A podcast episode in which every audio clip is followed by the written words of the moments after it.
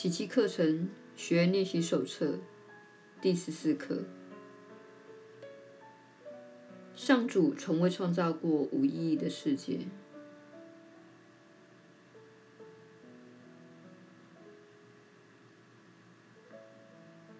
今天，这观念一语道破了无意义的世界不可能存在的原因。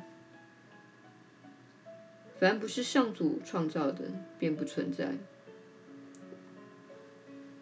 而且，任何真实存在之物，只能以上主创造的形式存在。你所看到的世界与实相毫不相干，它是你自己营造出来的。故不存在。今天的练习从头到尾，都请闭上眼睛。审查信念的时间要短，最多不超过一分钟。练习也不要超过三次，除非你对今天的观念感到自在。这表示。你真正了解这一练习的深意了。今天的练习是进一步学习放掉你铭刻在世界上的自家之言，而在那里目睹上主的圣言。这一转化过程，也就是救恩之所在的最初几步，相当困难，甚至相当痛苦。其中有几步还会直接陷你于恐惧的深渊，但你不会被遗弃在那里，你会超越过去的。我们已经朝着完美的保障与完美的平安迈进。闭起眼睛想一想，掠过脑海的种种事件苦难，不论想到什么。都一一指称出来，然后否定它的真实性。上主从未创造过它，故不是真的。例如，上主从未创造过那战争，故它不是真实的。上主从未创造过那空难。故它不是真实的。上主从未创造过那灾难，故它不是真实的。凡是你害怕发生在你自己或你所关心的人身上的事情，都是套用今天这观念的最佳素材。在每件事上。具体的指出苦难之名称，不要用泛泛之词。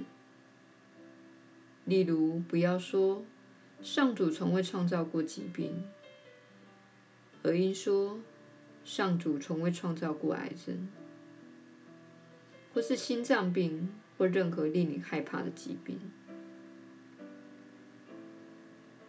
你此刻的所见所闻。不过是你个人收集来的恐怖戏码。这一切构成了你眼前的世界。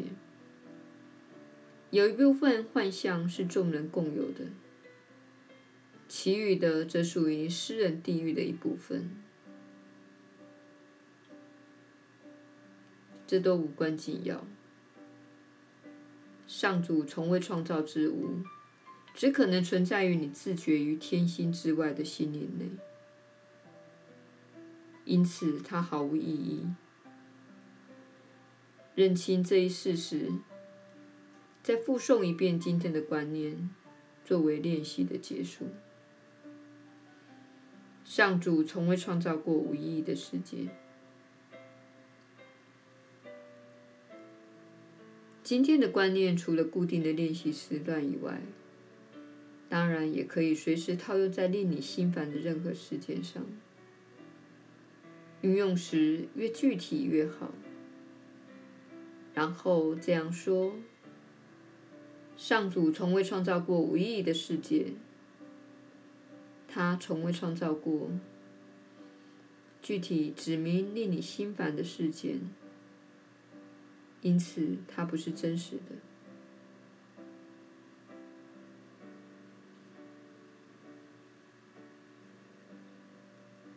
耶稣的传导，你确实是有福之人。我是你所知的耶稣。我们非常非常以你为荣，因为你已经进行到这一刻。目前你已经花了两周的时间来解构并重新解构你的意思。现在你必须记得。在你练习这些课程之际，我们正在解构十年复十年，甚至一世又一世以来，你的心灵所接受并且付诸行动的扭曲观念、恐惧及错误的信息。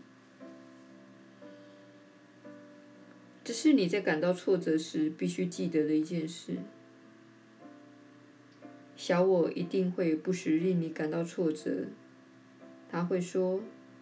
这是最可笑的课程，这样练习太慢了，何不去参加一场周末的密集工作坊？这样，我们就能在一个周末解构这个小我。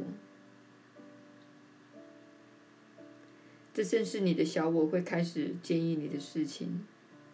他会这样做，是因为你现在正深入挑战小我的掌控。他掌控着你的选择，你的价值体系。以及你认为真实的事物。现在，我们想要提醒你有关这个世界的真实性的问题，因为在这课的教导中，你眼中的这个物质世界，以及你居住在一具身体里的情况，实际上不能称之为实相。实相乃是你与万有一体不分，实相乃是你的真实本质，实相乃是你心中没有任何的恐惧和扭曲，也没有抱持任何使你远离真实本质的信念，这个才是实相。因此，在你练习的过程中，请记得这一点。你可能会感到困惑，而说：“如果这不是真实的，那么是什么？”